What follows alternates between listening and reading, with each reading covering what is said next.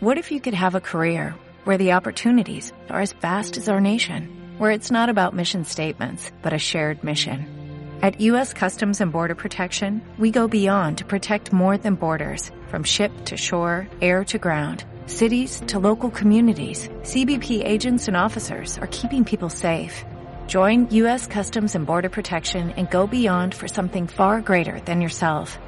Learn more at Thank you.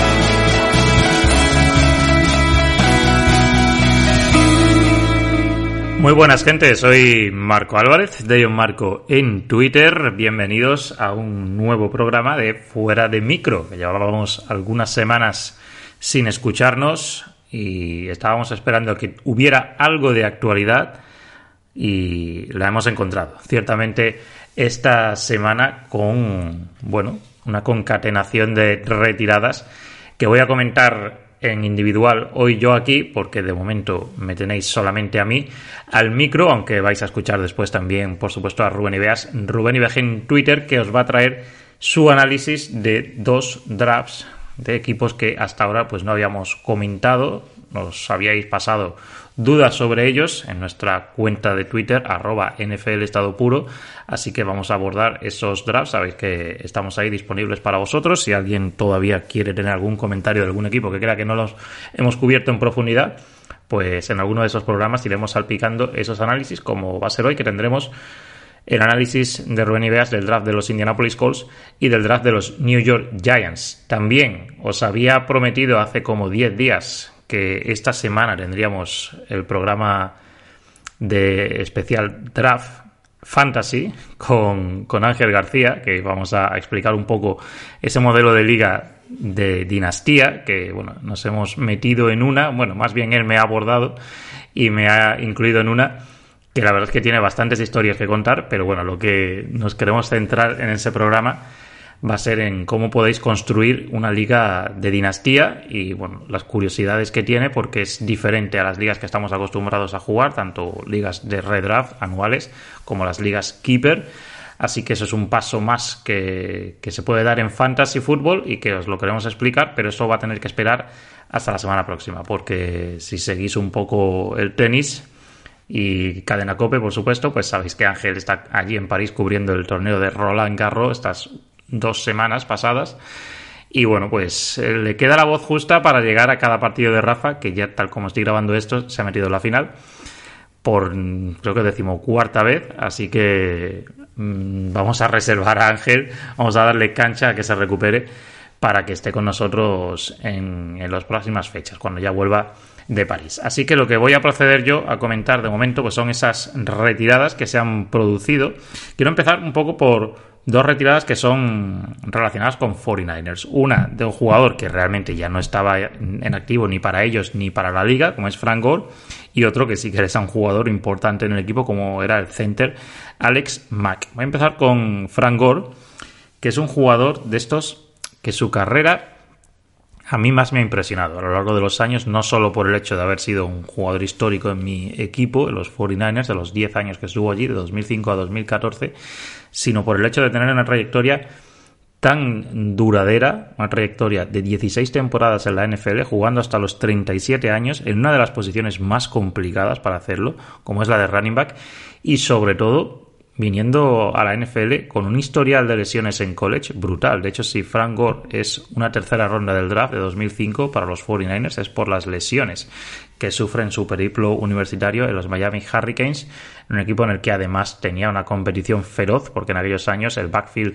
de los Hurricanes era absolutamente espectacular, con otros jugadores como Clinton Portis o como Willis McKay, que tuvieron muy buenas carreras en la NFL, pero ellos acabaron jugando y retirándose antes que Frank Gore, que lo acabó haciendo pues en tres décadas diferentes. Así que se ha discutido un poco, ¿no? Sobre si es un jugador válido para Hall of Fame. Yo creo que a veces nos centramos mucho en el Hall of Fame con el no era ese jugador increíble, no era ese jugador que marcaba una diferencia brutal en la liga, yo creo que también hay que valorar lo que es eh, tener esa trayectoria de ser una parte indispensable para un equipo como 49ers durante 10 años y luego tener una carrera, digamos, extra, cuando ya prácticamente todo el mundo le daba por retirado, durante seis temporadas más con Indianapolis Colts, con Miami Dolphins, con Buffalo Bills y con New York Jets. En los últimos años, con esos tres equipos que jugó una temporada, siempre llegaba como el running back un poco veterano que simplemente iba a estar para darle un poco de consejos ¿no? A, los jóvenes del equipo y estar en alguna que otra jugada puntual y al final acababa siendo el líder del equipo en yardas de carrera y acababa siendo el titular en el backfield. Así que yo creo que esto hay que valorarlo. Es el jugador en la posición de running back que ha jugado más partidos en la NFL, 241. Y repito que yo creo que aquí ser duradero es un plus enorme. El tercero que más carreras ha tenido, 3.735. Y el tercero con más yardas, 16.000. Solamente Emmitt Smith otro jugador muy duradero, y Walter Payton, a mí particularmente me parece el mejor running back puro de la historia de la liga, porque bueno, podríamos discutir con Jim Brown, pero Jim Brown era casi más, jugando en otra época, pues una especie de fullback, cuando los fullback tocaban el balón tanto o más como los running backs. Así que, bueno, más yardas que Barry Sanders, por ejemplo, más yardas que Jerome Bettis, más yardas que era Damian Tomlinson, en fin, jugadores que sí que es cierto que en algunas temporadas o tramos de 3-4 años pues tuvieron un dominio mayor que el de Gore, pero al final no acabaron teniendo esas estadísticas. Así que yo creo que no es un jugador para ser Hall of Famer en su primera posibilidad, digamos, pero creo que es un jugador para, para el Hall of Fame seguro, 100%. Pero bueno, Gore llevaba un año fuera de la NFL y simplemente ha firmado este contrato de un día para retirarse como jugador Niner, que yo creo que era lógico. Lo que más afecta al equipo es la retirada de Alex Mack, el center, solamente 49er durante un año, pero jugador titular la temporada pasada, jugador muy importante que le había dado estabilidad en una posición en la que San Francisco llevaba pues un par de años teniendo dificultades y que ahora vuelve a encontrarse con un problema, un problema porque no hay un sustituto claro en el equipo. Ahora mismo la opción número uno es Jake Brendel, si vais al depth chart pues os lo encontraréis. Brendel es un jugador veterano que lleva pues seis años en la NFL, pero que solamente creo que tiene tres titularidades en su etapa en Miami Dolphins y que bueno, en los 49ers estuvo el año pasado en el equipo, pero aunque jugó todos los 16 partidos en los que estuvo disponible, porque bueno, le cortaron antes de, empezar la temporada y, y, lo volvieron a firmar tras la semana 1. Jugó los 16 partidos restantes, jugó los tres partidos de playoffs, pero jugó seis snaps de ataque chicos, seis snaps. O sea que básicamente fue un jugador de equipos especiales. Otra opción es la de Donovan West, que es un jugador que viene de la promoción de este año del draft, pero que es un jugador undrafted, con lo cual no podemos poner muchas esperanzas en él a corto, corto plazo, que el corto plazo estamos hablando de ser titular ya desde la semana 1 de este año. Opción número dos, si esos dos chicos pues no tienen el desarrollo suficiente a los ojos de, Kyle Shanahan, pues es la opción de mover a Daniel Brunskill, que ahora mismo es el guard derecho, a la posición de center, algo que ha tenido que hacer en otras situaciones de emergencia. Eso dejaría un hueco en esa posición de right guard y recordemos que 49ers ya perdió en la agencia libre al left guard titular, a Laken Tomlinson, o sea que ese movimiento de Brunskill al center obligaría a 49ers a iniciar la temporada 2022 con dos nuevos titulares en la posición de Gar. Así que esto tampoco parece que sea una solución muy buena. Otra opción es ir a, la agencia libre, que todavía quedan algunos centers por ahí disponibles. El de mayor renombre es JC Treader, titular durante muchos años, ese sí que tiene experiencia en Cleveland Browns, anteriormente en Green Bay Packers. Bueno, se le conoce también porque es el presidente de, de la Asociación de Jugadores pero, claro, aquí hablamos de que haya que meter algún que otro millón de dólares de más y San Francisco no está nada, nada sobrado, por lo menos hasta que haya claridad con el tema de Jimmy Garoppolo. Otra vez, Jimmy Garoppolo interponiéndose en el, en el camino de los 49ers. Así que, bueno, esas son las opciones. A mí ahora mismo el nivel de alarma no me parece que sea alerta roja, pero si el titular en la semana 1 es Jake Brendel o Donovan West, Tened en cuenta que probablemente las dos personas que toquen todas las jugadas de 49ers en ataque en el partido, pues van a ser prácticamente dos jugadores con experiencia nula en la NFL. Es decir, el center, Jake Brendel, con seis snaps el año pasado en ataque, le va a pasar la pelota en cada snap al quarterback Trey Lance, que tiene solo dos titularidades en la NFL. O sea que hasta que no la toque un tercer hombre, Elijah Mitchell, Divo Samuel, Brandon Ayuk, Josh Kittle o cualquier otro jugador, pues en todas las acciones San Francisco las va a iniciar con, con, dos jugadores completamente inexpertos. Ya sabéis que además Lance no tiene mucha experiencia en college. Así que, bueno, ahí sí que, visto desde ese ángulo, pues te da un poquito más de miedo. Pero bueno, estamos en junio y hay margen, ¿no? Para que se trabaje un, plan B. Y bueno, por supuesto, yo creo que Shanahan, John Lynch y compañía tenían sobre la mesa que la opción de la retirada de Mac era bastante clara. Es decir, esto tampoco es que les haya podido pillar por sorpresa. Pero no deja de ser una mala noticia porque quizás se le podría haber sacado un año más, dado que la temporada pasada Mac jugó a un muy buen nivel.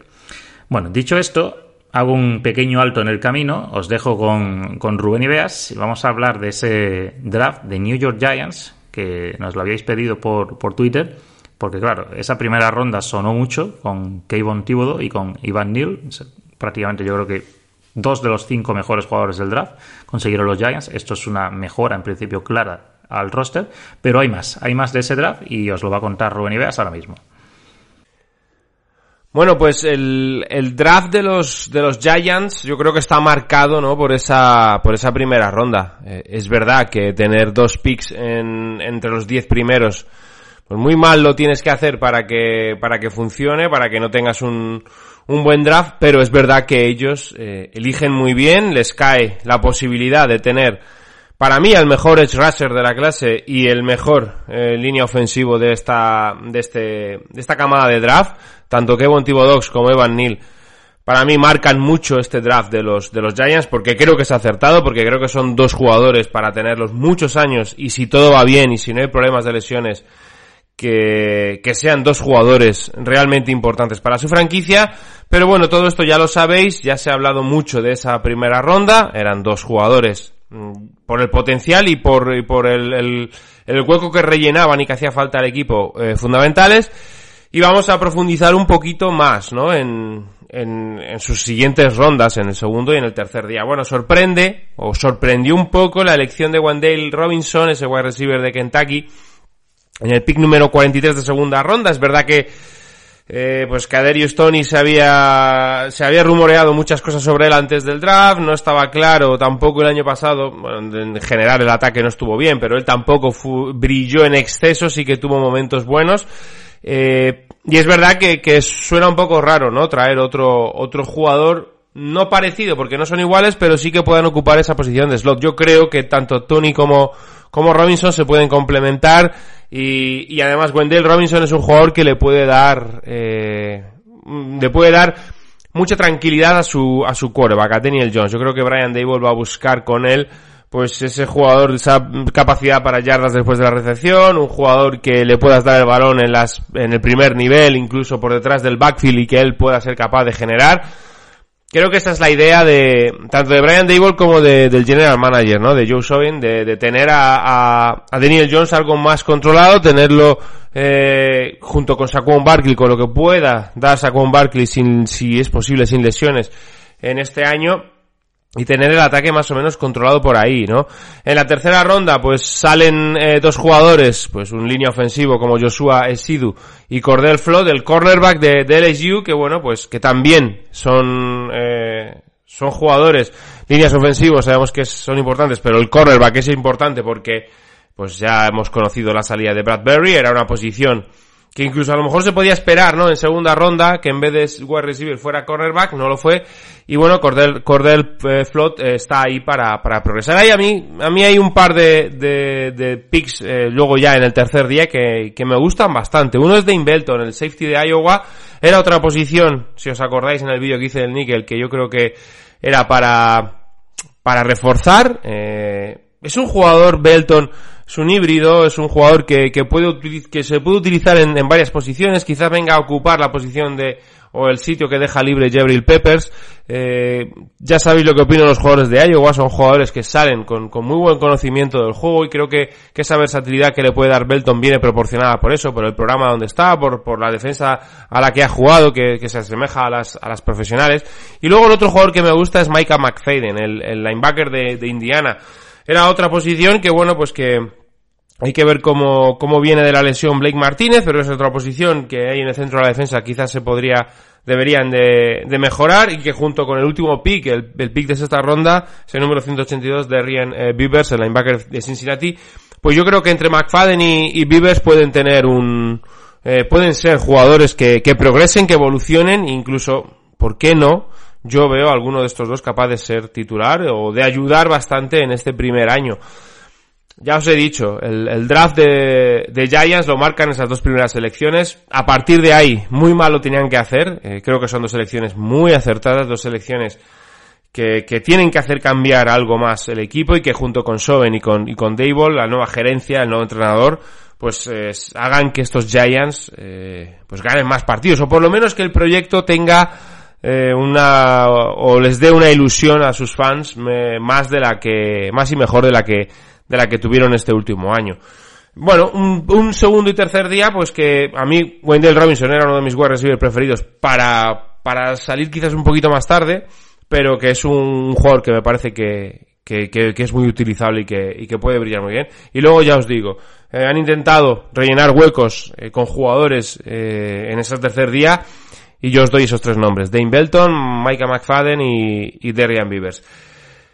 Creo que hicieron un buen drive, ¿eh? un buen draft. ¿eh? Creo que los Giants eh, estuvieron bastante bien y, y creo que este año los Giants van a ver otro, otro equipo distinto al del año pasado. Bueno, continuamos con esta semana de, de, las retiradas, ¿no?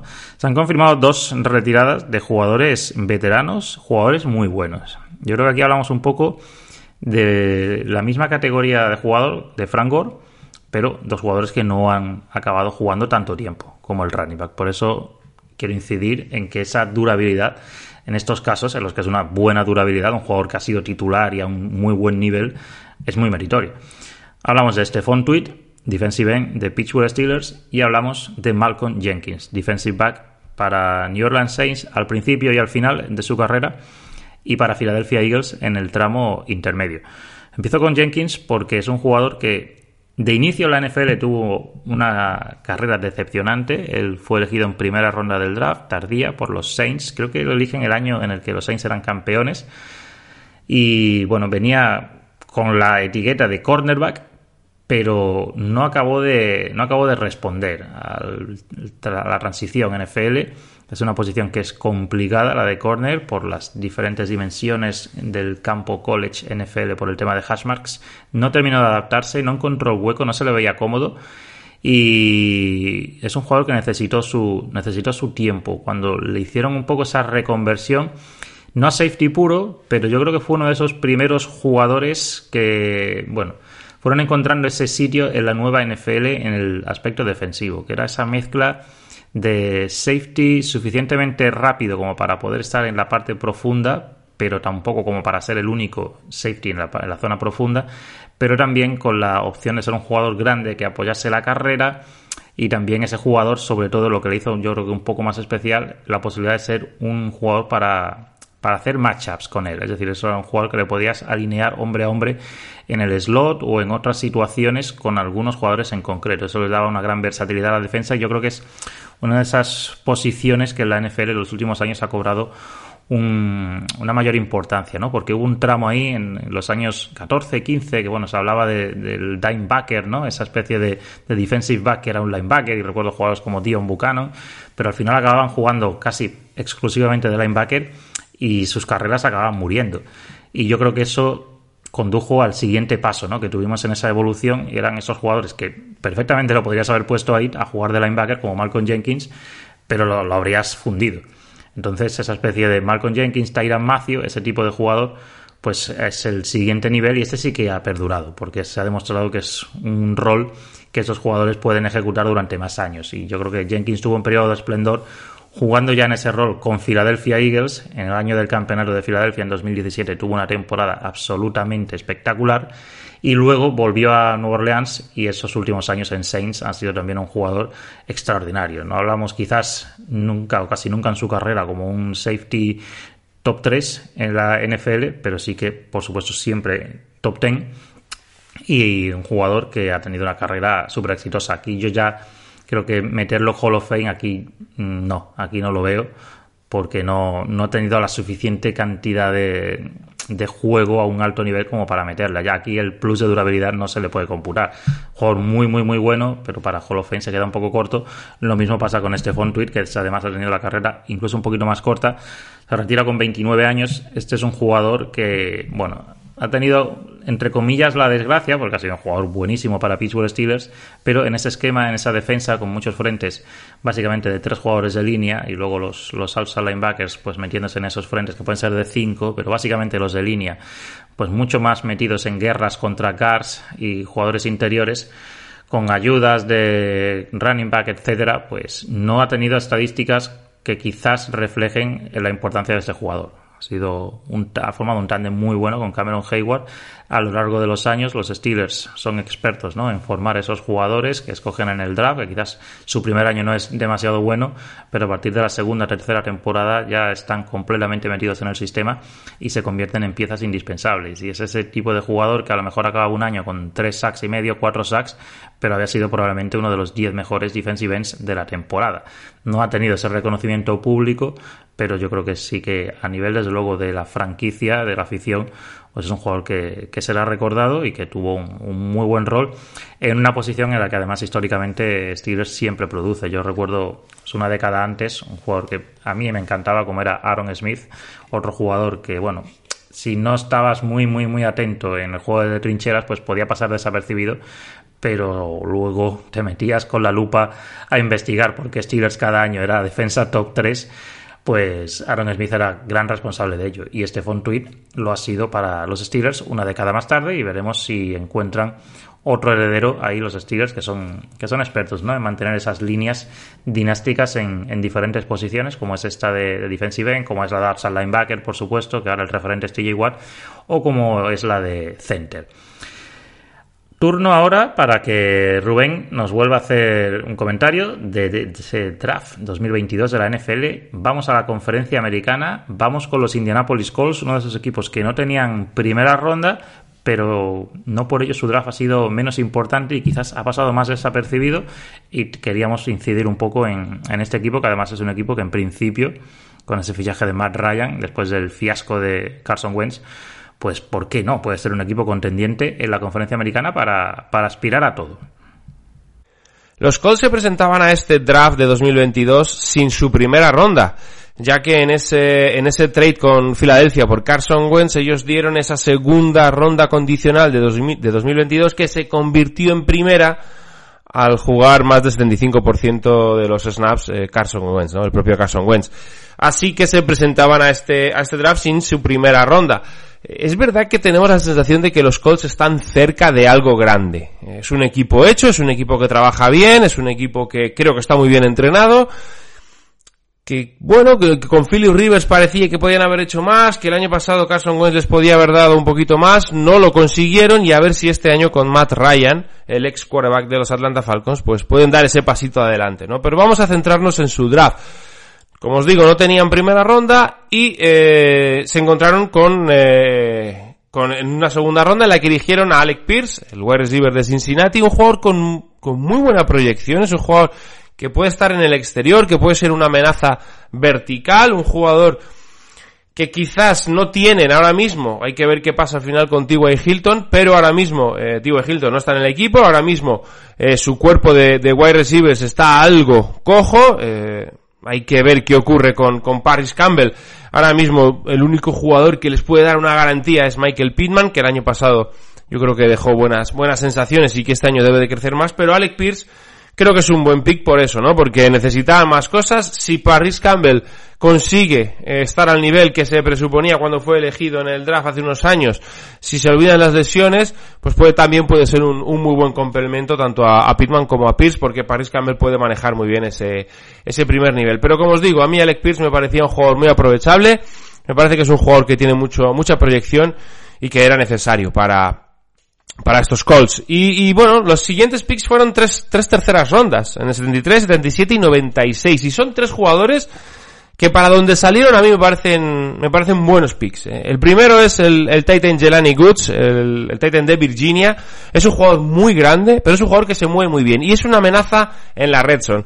El año pasado, eh, em, eh, tuvieron en, en Mo Ali Cox a, a un Titan que les, les produjo, que, que, fue capaz de dar un pasito adelante, que fue capaz de jugar a un, buen nivel. Este año con Jelani Goods ganan otro jugador ahí en la red son importante, otro jugador que puede además ayudar en, en los bloqueos en la línea ofensiva y que eh, creo que es muy interesante. Otro jugador con proyección, otro jugador para trabajar con él y para hacer crecer. En el, en el 77, en esa segunda tercera ronda, eh, en ese segundo pick de tercera ronda, el, el offensive tackle que se esperaba es que saliera mucho más arriba. Berhan Rayman, un jugador de, también de, que está algo verde, que es un jugador que, que en su último año jugó de tackle, pero que no lo había venido haciendo y que necesita mejorar técnicamente, pero con un físico muy adecuado para la posición. Ellos necesitaban en los tackles eh, reforzarse y creo que, que aquí eh, Bernhard también es un gran es un gran pick. Y me gusta mucho Nick Cross el safety de Maryland el safety que consiguen en el en el número 26 eh, perdón 96 de la en el número 96 en ese último pick de tercera ronda, un jugador que bueno, que viene a, a, a fortalecer una posición que parece que Julia Julian Blackmon y, y Willis tienen. Eh, son los titulares, pero mucho cuidado con, con Nick Ross, que, que junto a Manny Watts, que junto a Rodney McLeod, eh, yo creo que forman un buen grupo de, de, de safeties. La llegada de Stephen Gilmore pues tapa un poquito, ¿no? Esa salida de, de Rock Yassin en el intercambio por, por Yannick. Es un jugador muy importante, este Stephen Gilmore. Y es verdad que, que los Colts ahí que podían haber eh, apretado el gatillo con otro cornerback lo dejaron más para séptima ronda para ese pick número 239 con Rodney Thomas, el chico de Yale. Y los, y los otros dos, eh, los otros dos picks de sexta ronda, tanto eh, Ogletti, Ogletree, el, el otro Titan como Curtis Brooks, pues son jugadores, el, defensive tackle de Cincinnati, jugadores para también seguir eh, creciendo. En definitiva, para mí me parece que los Colts es un buen, yo los, los tres, eh, los tres primeros, eh, tres, cuatro primeros picks, me parecen de verdad que son muy buenos eh, jugadores para entrar en un equipo que está hecho y que puedan ir progresando, que puedan ir eh, evolucionando y hacer eh, crecer aún más la competitividad dentro de, del equipo. Son jugadores que en uno o dos años creo que pueden ser piezas fundamentales de, de, de este equipo, ¿no? Hay que ver cómo en defensa eh, juegan. Se ha ido Matt Everflus. Yo siempre sabéis que os digo, ¿no? Que, que una defensa funciona bien en gran parte por sus entrenadores. Cuando estos se van, el que llega tiene que saber volver a hacer eh, a esa unidad competitiva igual que lo hizo el que estaba. Y bueno, miembros tienen, ya os digo, ya os he dicho antes que llegadas como la de Stephen Gilmore o Yannick Nwake son jugadores importantes dentro de la liga, eh, jugadores que tienen que ayudar y eh, sumar a lo que a lo que ya tienen ahí con, con Kenny con Kenny Moore, con sobre todo Darius Leonard y eh, por supuesto con con DeForest Wagner que para mí es el, el mejor jugador de, de esa defensa. Evolución, proyección y lo que siempre o lo que estamos acostumbrados a ver en estos calls de Frank Reich, ¿no? Mucho trabajo desde la banda y ojalá que estos picks les, les vayan bien y les hagan ser ese equipo que estamos esperando desde hace un par de temporadas. Bueno, veremos. Veremos qué da de sí esa temporada 2022 de los Indianapolis Colts con esta camada de novatos. Me... No, no es que me fastidie, pero cuando se hacen estas charlas un poco, es, bueno, con un tono relajado de, bueno, ¿quién va a ganar la, quién va a llegar a la Super Bowl el año que viene, etcétera? Y se habla de la americana y solo se habla de, Bills y de Chiefs. Es curioso porque prácticamente nadie concibe la, la, posibilidad de que cualquier otro equipo llegue y olvidamos lo igualada que estuvo la conferencia el año pasado, que Buffalo empezó pues como un tiro, pero que luego tuvo sus problemas hasta que volvió a tener ese resurgir en el mes de diciembre y Chiefs también lo pasó mal en, algún punto de la temporada y tampoco tuvieron ese dominio que te haga ver ahora como únicos aspirantes a esos dos equipos, que además han tenido sus pérdidas, ¿eh? que Bills ha perdido a su coordinador ofensivo, que, bueno, en un equipo que el head coach es defensivo, Sean McDermott, pues perder a tu coordinador ofensivo como es Brian Dable es una pérdida muy importante. Hablamos de, un, de un hombre que es muy, muy, muy importante. Lo que pasa es que, bueno, tenemos la sensación de que Josh Allen va a ser capaz de sobreponerse a eso. Y bueno, los Chiefs, por supuesto, pues han, perdido a Tyreek Hill. Así que es cierto que han llegado otros jugadores y que han recibido una muy buena compensación en términos de draft, de capital de draft, pero has perdido probablemente uno de los 10 mejores jugadores o jugadores de mayor impacto que hay en la NFL. Y en cambio otros equipos como los Bengals, ¿no? El otro día le escuchaba a Rubén hablarlo en una entrevista en el Nickel. Los Bengals han sido el equipo representante de la AFC en la Super Bowl, tienen un núcleo joven muy bueno y han reforzado pues lo que era la peor unidad del equipo, como es la línea, y prácticamente nadie da un duro por ellos. no deja de ser curioso, ¿no? Pero es que hay muchos equipos, ¿eh? es decir, cualquiera de los de la división oeste, de la conferencia americana, casi cualquiera, si me apuráis, de los equipos de la división norte, de la conferencia americana, aunque en, con Cleveland hay que poner un asterisco muy grande porque no sabemos qué va a pasar con, con Deshaun Watson. Y como digo, en la división sur, Titans, que tampoco se habla nada de ellos, porque bueno, ese es el típico equipo que no tiene esos jugadores mediáticos, sobre todo en la posición de, de quarterback, y han perdido a J. Brown, por supuesto, que es uno de esos que sí que suena mucho, pues se han caído bastante del cartel, y los Colts, ¿no? Que parece que, bueno, quedan ahí un poco en segundo plano, pero los Colts también hubo un punto en la temporada pasada que, eran prácticamente el mejor equipo de la americana. Lo, mismo que pasa a los Patriots, ¿eh? que hubo un punto el año pasado, si no recuerdo mal, no sé si tras la semana 14 o la 15, eran el seed 1 de la conferencia americana. Y ahora ves Power Rankings o ves comentarios de la gente y bueno, parece que Patriots este año va a ganar cinco partidos. Bueno, cuidado con eso.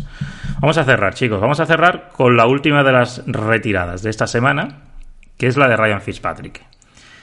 Que es quizás la que más se ha comentado, porque es curioso, ¿no? Es un jugador, otro que ha tenido una carrera muy larga, porque de hecho es el mismo draft que Frank Gore del draft de 2005 y este estuvo activo hasta el año pasado, aunque, bueno, si no recuerdo mal, jugó, pues no sé si jugó un cuarto únicamente para el equipo de Washington el año pasado, pero bueno, estaba en activo, formó parte del roster de, Washington Commanders, Washington Football Team el año pasado, y bueno, pues ha anunciado su retirada y como digo, es el que ha tenido más repercusión cuando yo creo que aquí influye muchísimo, bueno, dos aspectos. Uno, el hecho de que era quarterback y segundo, el hecho de que era un jugador con un carácter muy peculiar, ¿no? Que atrae bastante a la gente, sobre todo en esta época un poco de las redes sociales, que bueno, cualquier de cualquier imagen se hace un meme, pues bueno, Fitzpatrick con esos looks, con esas vestimentas, que quizás a otro pues se le hubiera criticado de hortera, pues él parece que ha hecho ahí una carrera de ello.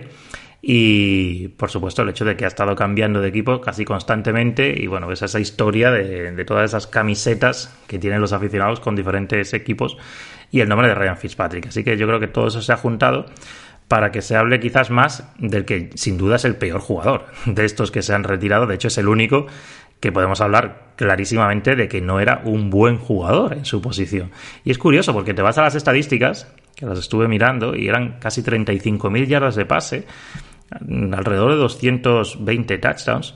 Estamos hablando de más yardas de pase que Steve Young, por ejemplo, y no sé si estaba tres o cuatro touchdowns arriba o abajo ¿eh? con respecto a Young que es un jugador que ha sido dos veces MVP de la liga, que ha sido MVP de la Super Bowl y que ha sido seis veces líder de la NFL en el rating de pasador.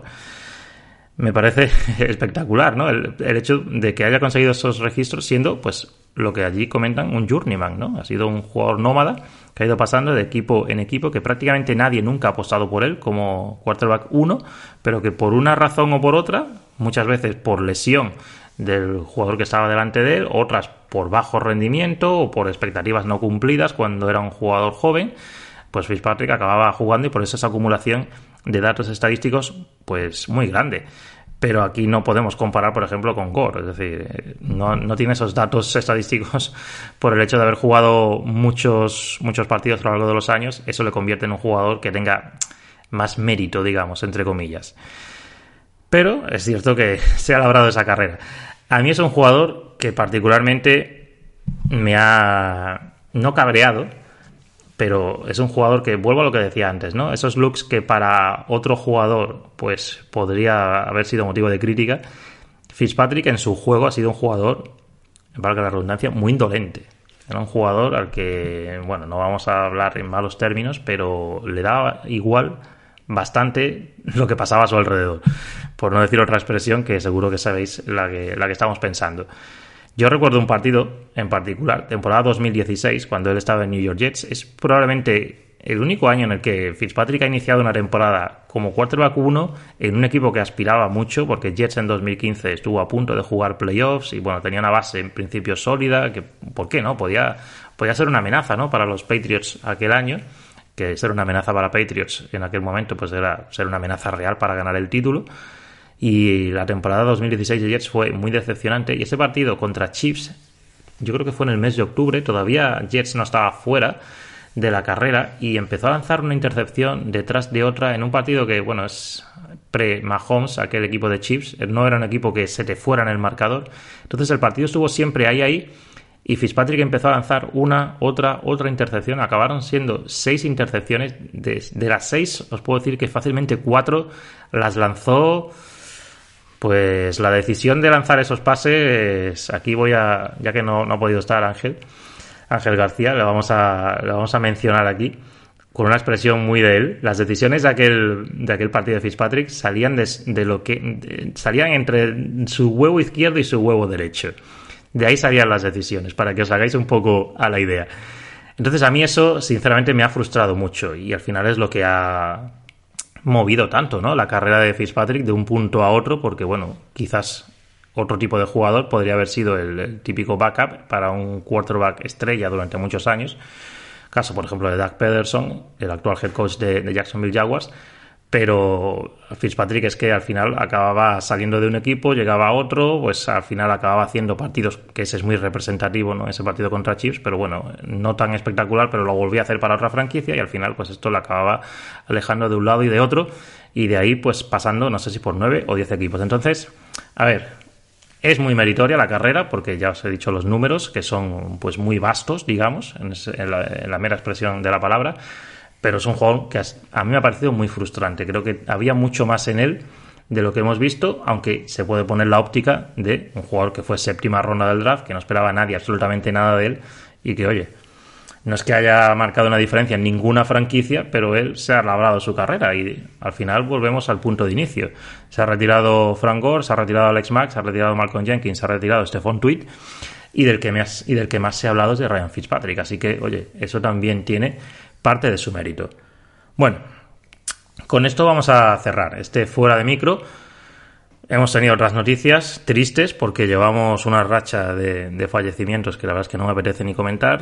Estáis, lo sé, al tanto de la actualidad de la NFL, así que no hace falta volver sobre ellas, pero la verdad es que la racha es, es muy fea y esperamos que, que pare. Jugadores además todos muy jóvenes.